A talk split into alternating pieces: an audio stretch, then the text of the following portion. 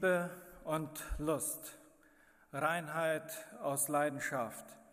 In der Bergpredigt, da geht es um unser Leben im Reich Gottes. Das heißt, wenn wir Jesus Christus als Retter angenommen haben, dann kommen wir unter die königliche Macht dieses Königs. Und wenn er unser Herr wird, dann verändert sich auch unser ganzes Leben.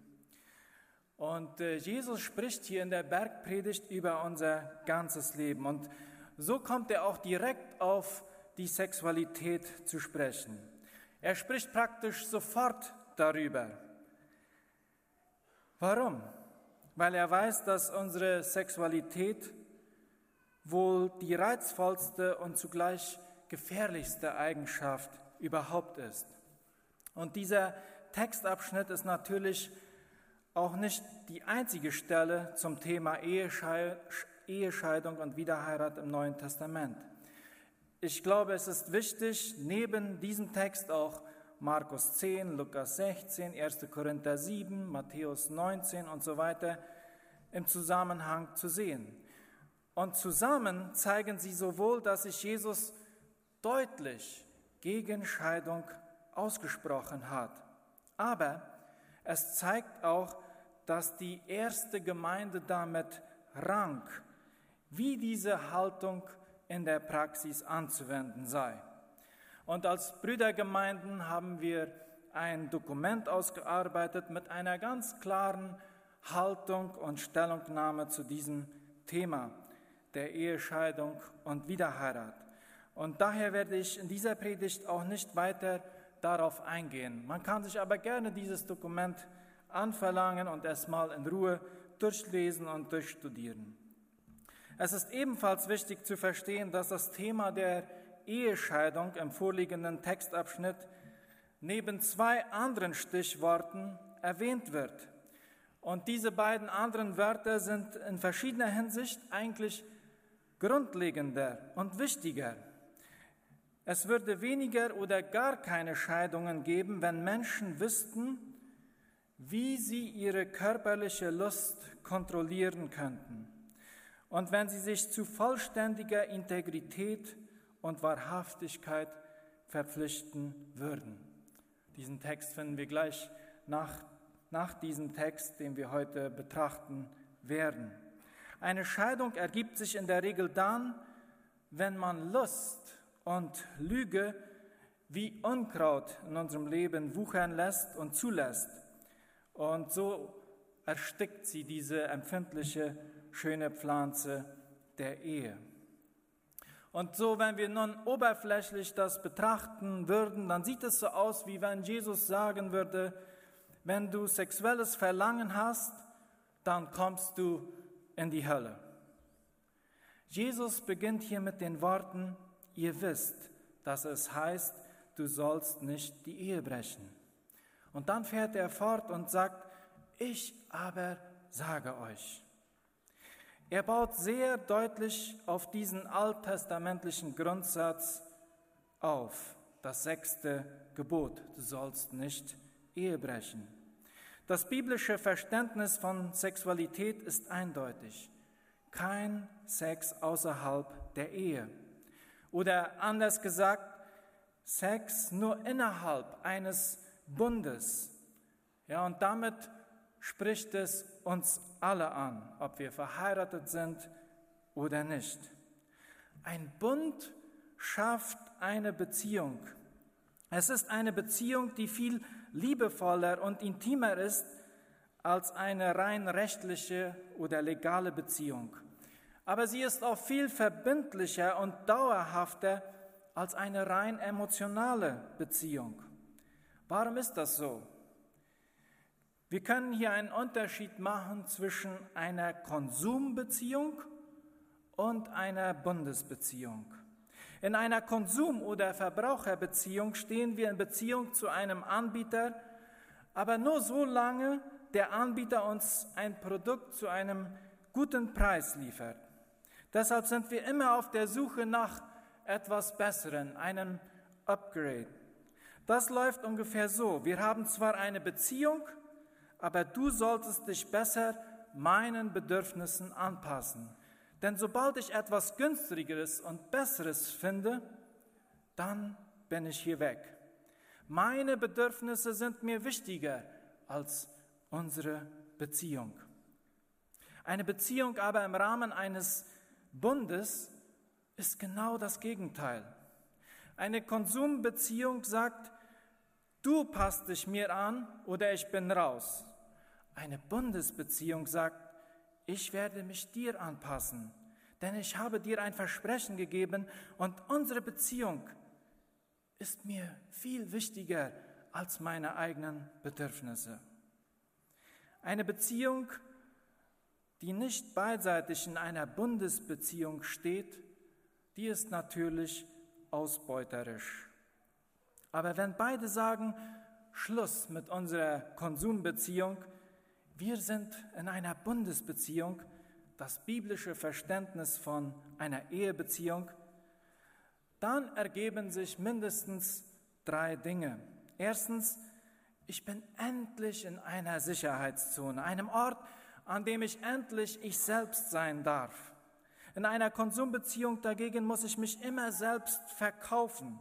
Ich muss immer etwas leisten und immer etwas mehr geben, um wirklich dran zu bleiben. In einer Ehe, in einer Bundesbeziehung, da bin ich aber sicher. Zweitens, trotz voller Hingabe wachsen in einer Bundesbeziehung ironischerweise noch tiefere Gefühle einer für den anderen. Zum Beispiel in einer Eltern-Kind-Beziehung ist auch eine Bundesbeziehung. Man gibt und man gibt. Also überhaupt keine Konsumbeziehung. Man passt sich ihnen an. Man gibt und man gibt und man gibt. Man engagiert sich so sehr für seine Kinder, dass man sie liebt, auch wenn sie in keiner Weise liebenswert sich verhalten. Es ist ein tieferes, ein, ein reicheres Gefühl, weil man sich in sie investiert hat. Und genauso ist es auch in einer Ehe, die in einer solchen Bundesbeziehung lebt. Wenn man sich trotz seiner Gefühle einbringt, dann wachsen noch tiefere Gefühle füreinander. Drittens, eine Bundesbeziehung, die bringt Freiheit. In einer Konsumbeziehung muss ich etwas fühlen. Wenn mein Ehepartner meine Bedürfnisse, meine Bedürfnisse nicht erfüllt, wenn ich die Liebe irgendwie nicht mehr spüre, wenn ich mich nicht wohlfühle, dann bin ich raus. Und letztendlich werden wir dann zu Sklaven unserer Gefühle. Eine Bundesbeziehung dagegen bringt Freiheit. Ich passe mich dir an, denn unsere Beziehung, die ist mir wichtiger als meine Gefühle und Bedürfnisse. So was hat das alles denn mit Sex zu tun? Die Bibel versteht Sex nicht als ein Konsumgut, sondern als ein Bundesgut. Und Sex ist ein sichtbares Zeichen für eine unsichtbare Wirklichkeit. Und deshalb ist es so bedeutungsvoll. Wenn man in der Ehe Sex hat, sagt man eigentlich, ich gehöre ganz dir und ich lebe es voll aus. Das ist es, was Sex bedeutet. Ich gebe dir meinen Körper als Zeichen dafür, dass ich dir mein Leben geschenkt habe. Ich öffne mich dir körperlich als Zeichen dafür, dass ich mich dir in jeder anderen Hinsicht meines Lebens geöffnet habe. Und so sollte es eigentlich funktionieren dann wird Sex bedeutend, vertiefend, ja dann wird es erbauend. Es wirkt dann wie Zement oder wie Klebstoff in einer Bundesbeziehung. Es wirkt wie eine Erneuerung dieser Bundesbeziehung.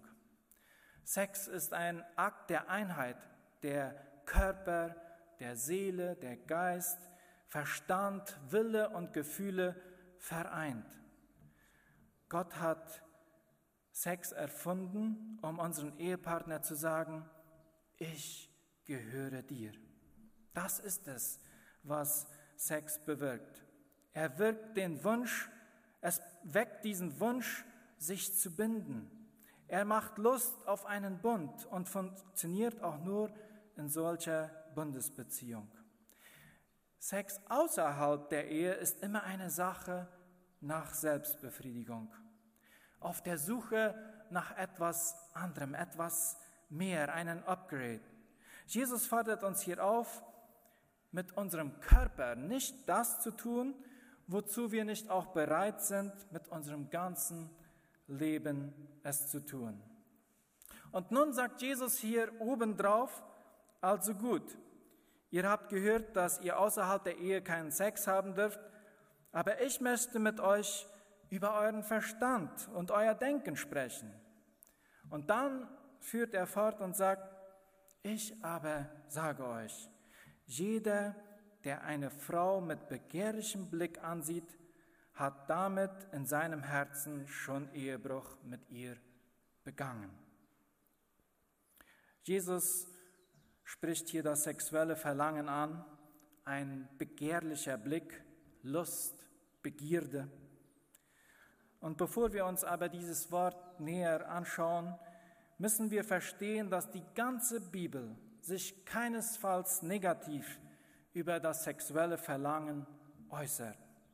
Wir würden, glaube ich, hier im Raum alle rot werden, wenn wir die einzelnen Bibelstellen uns anschauen würden.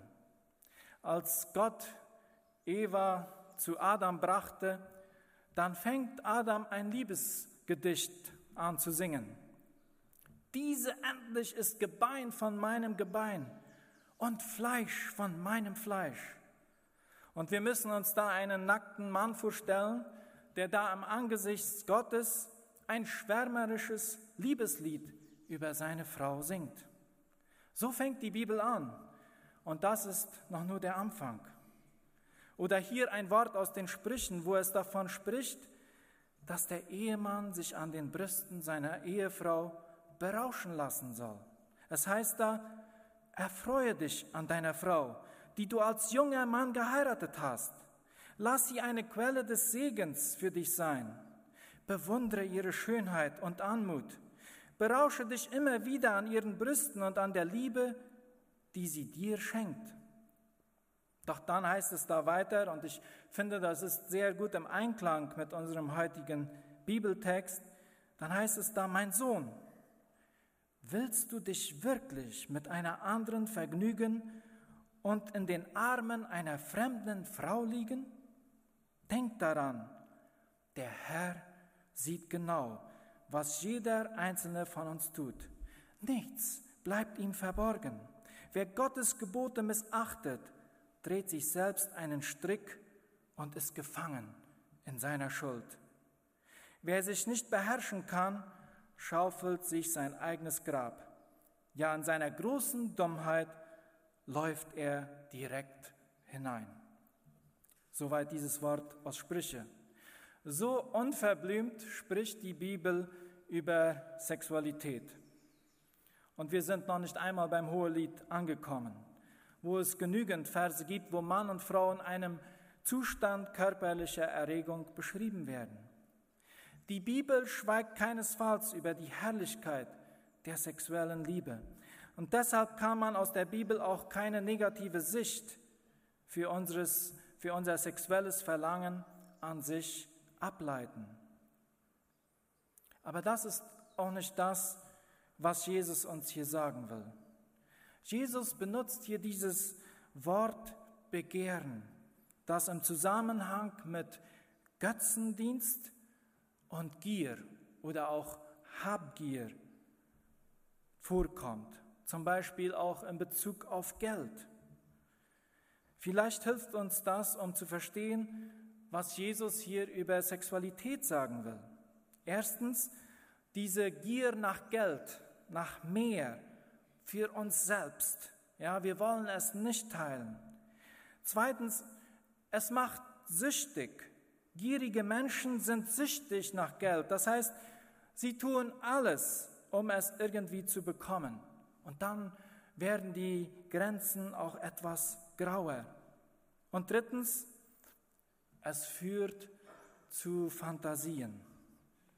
Wir sind gierig, wenn wir uns immer wieder dabei ertappen, darüber zu fantasieren, was wir alles tun würden, wenn wir so und so viel Geld hätten. In anderen Worten, wir haben die Erwartung, mit Geld die Bestätigung und Sicherheit zu bekommen, die wir nur bei Gott finden können und die nur Gott uns geben kann. Das ist Lust, das ist Gier. Und Jesus weist hier auf die gleiche götzendienerische Haltung in Bezug auf Sex hin. Nämlich wenn Sex selbstsüchtig benutzt wird, uns süchtig macht, uns mit Fantasien füllt, das begierige Suchen nach sexueller Liebe, um das zu bekommen, was letztendlich nur Gott uns geben kann.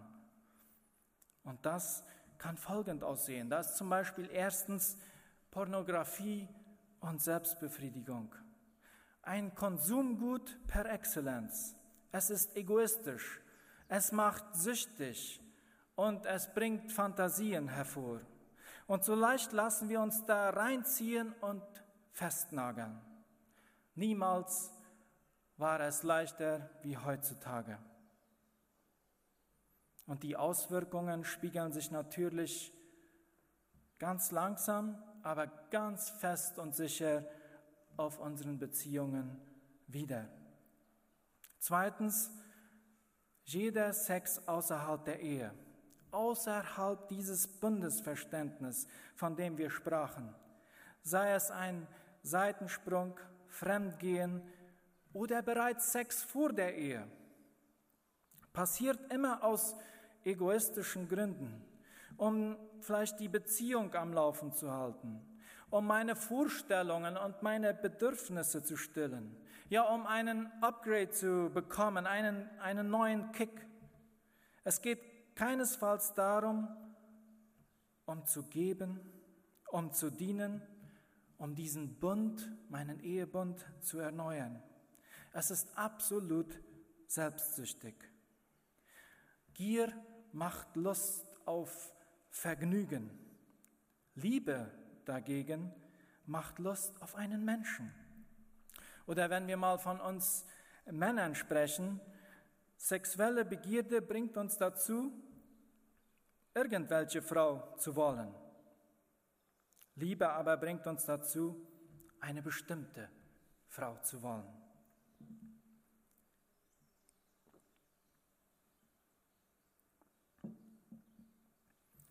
Liebe, echte göttliche Liebe und göttliche sexuelle Liebe führt dazu, dass man jemanden mehr und mehr vertrauen will. Je mehr göttliches sexuelles Verlangen wir für eine Frau haben, desto mehr wollen wir uns ihr auch verletzlich machen und uns ihr auch anvertrauen. Wenn wir aber ein sexuelles Verlangen nach jemandem haben, den wir nicht kennen, und dem wir uns auch nicht anvertrauen wollen, dann ist das nur Lust und Begierde. Eine dritte Version ist wohl der Glaube, dass man ohne Sex kein glückliches Leben führen kann. Ich muss es haben. Und zwar so und so oft und so und so soll es aussehen. Und so wird Sex zu meinem Götzen. Und viertens, ist vielleicht dieser leichtfertige Umgang mit meinen Augen, mit meinen Worten, mit meinem Verhalten, wo ich vielleicht gezielte, meine Blicke gezielt schweifen lasse, vielleicht mit zweideutigen Worten rumflirte oder meiner Fantasie freien Lauf lasse und wo man vielleicht auch in lockerer Runde, sehr oft bei den Männern so, gemeinsam sexuelle Sprüche klopft und sich so gegenseitig einheizt. Wenn unser Schauen mit dieser Motivation des Begehrens, der Gier verbunden wird, dann beginnt diese schmutzige Arbeit hier in unserem Herzen. Man sollte nicht annehmen, Jesus meinte, man dürfe niemals den Impuls der Lust verspüren, wenn man jemanden sieht, der oder die attraktiv ist. Was zu vermeiden ist, sagt Jesus, ist dieser Blick und die lustvolle Fantasie, die auf diesen kleinen anfänglichen Impuls dann folgt und den wir zulassen. Warum spricht Jesus eigentlich so deutlich über sexuellen Gottesdienst in diesen verschiedenen Götzendienst, in diesen verschiedenen Formen? Denn plötzlich wird Jesus mit einmal so sehr aggressiv, ja, mit diesen Worten, die wir gelesen haben. Das heißt da so, wenn du durch dein rechtes Auge zu Fall kommst, dann reiß es aus und wirf es weg. Es ist besser, du verlierst eines deiner Glieder, als du mit unversehrtem Körper in die Hölle geworfen wirst. Und wenn du durch deine rechte Hand zu Fall kommst, dann hau sie ab und wirf sie weg. Es ist besser, du verlierst eines deiner Glieder, als du mit unversehrtem Körper in die Hölle kommst. Nun, Jesus, glaube ich, sagt uns hier nicht wörtlich, dass wir unser Auge ausreißen sollen oder unsere Hand abhacken sollen, aber er spricht hier von einer radikalen Aktion, die nötig ist. Und er gibt uns zu verstehen, wie ernst er es meint. Es funktioniert ungefähr so wie mit einem Tumor, und das kennen wir alle. Wird er nicht herausgeschnitten oder bekämpft, verbreitet sich dieser im ganzen Körper und das Urteil ist gesprochen. Jesus verurteilt die Ursache, also diese kleinen Dinge, die dazu führen, genauso wie die vollstreckte Tat. Sexuelle Leidenschaft kann in die Hölle führen, sagt Jesus. Und in diesem Sinne ist das Auge gewissermaßen das Organ des Herzens. Und es appelliert an unseren Willen und an unsere Entscheidungen. Die Hände geben aber zu verstehen, dass es aber auch eine radikale Veränderung in unseren Taten und in unserer Haltung geben muss. Und Jesus, der, der stellt uns alle heute hier die Frage, was ist nötig? Was muss ich tun? Wie weit muss ich gehen? Wem muss ich aufsuchen, um mir helfen zu lassen? Was auch immer es ist, womit ich persönlich kämpfe, es muss aus meinem Leben verschwinden. Es muss aufhören. Lasst uns nicht in diesen Dingen Bestätigung, Trost, Befriedigung und Sinn suchen, weil wir dieses letztendlich nur bei Gott finden werden.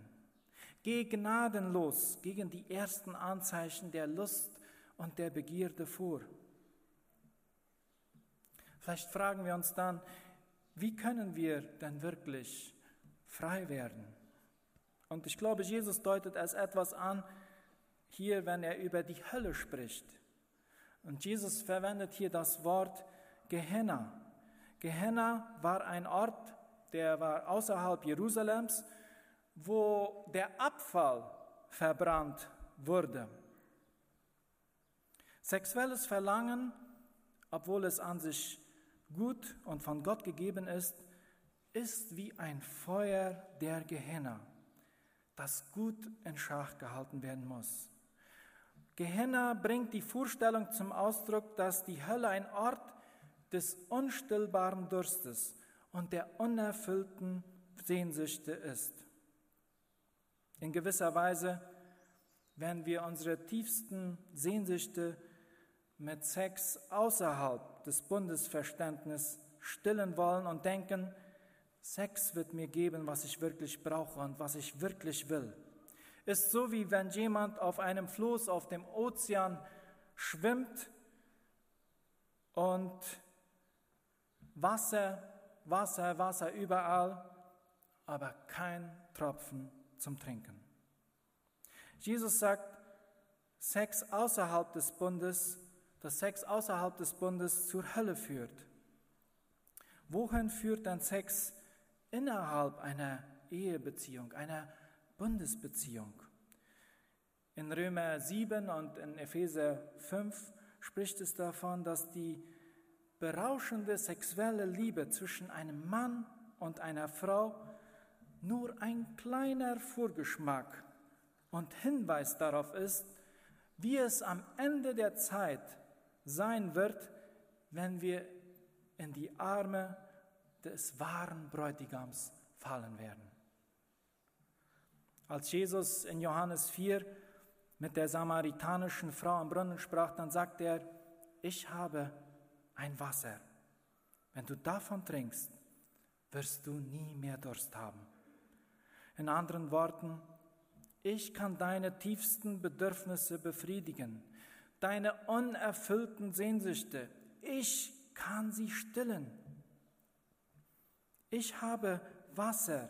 Wenn du davon trinkst, wirst du nie wieder Durst haben. Und daraufhin sagt sie dann, Herr, gib mir dieses Wasser. Und erinnern wir uns dann daran, was Jesus dann zu ihr sagt. Er sagt, rufe deinen Mann. Herr, ich habe keinen Mann. Und Jesus sagt, das stimmt. Du hattest fünf Männer und der Mann, mit dem du jetzt lebst, zusammen bist, ist nicht dein Mann. Warum spricht Jesus denn hier über ihr verkorkstes Sexleben? Und die Antwort ist ganz eindeutig. Jesus sagt, ich kann deine Sehnsüchte stillen. Es gab eine alte Geschichte über einen König in einem Dorf und der hinausging, um einfach seine Untertanen so zu treffen und zu begegnen. Und alle sagten, er war ein, so ein bisschen ein magischer König. Und da saß ein Bettler am Straßenrand und er hob seine Schale in der Erwartung, dass der König etwas Geld hineinlegen würde. Und stattdessen aber fragte der König den Bettler, äh, kannst du mir etwas geben? Nun, der Bettler, der hatte nur eine Schale Reis. Das, was, das war alles, was er hatte. Und verblüfft zog der Bettler drei Reiskörnerchen heraus und legte sie in die Hand des Königs. Der König sagte Danke und ging weiter. Und als der Bettler dann nach unten schaute, fand er drei goldene Reiskörner in seiner Schüssel. Er schaute auf und sagte, wenn ich ihm doch nur alles gegeben hatte. Liebe Geschwister, ich weiß nicht, wie es bei dir aussieht, bei dir in deiner Beziehung zu Jesus, zu Christus oder auch in deiner Ehebeziehung oder auch in deinem Leben als, als Single. Aber da ist einer, Jesus Christus, der weiß es. Ich weiß nicht, wie, wie deine Vergangenheit ausgesehen hat, was du erlebt hast oder vielleicht auch, was dir angetan wurde, wie du deine Sexualität ausgelebt hast oder wo du vielleicht deiner Begierde freien Lauf gelassen hast. Aber da ist einer, der weiß es. Ich kenne deine Sehnsüchte, deine Wünsche und deine Träume nicht. Auch kenne ich deine Frustrationen noch deine Kämpfe. Aber Jesus Christus kennt sie. Und es ist er, der deine Sehnsüchte stillen möchte. Und er möchte dir eine neue Leidenschaft schenken für diese Reinheit und für, dein, für deine Ehebeziehung. Er lädt uns ein, unser verkorkstes Sexleben bei ihm abzugeben und Buße zu tun, an seinem Tisch der Gnade zu bringen, der Barmherzigkeit, der Vergebung, der, der Heilung und der Erneuerung. Das wünsche ich mir von Herzen, dass der Herr uns gnädig sein möchte und dass wir ihm einladen, dass wir ihm unser Leben auch in diesem Bereich ganz und gar übergeben können. Ich möchte einen Moment der Stille einschalten, wo jeder persönlich über sein Leben nachdenken darf. Während die Band nach vorne kommt, und dann möchten wir gemeinsam dieses Lied als ein Gebet singen.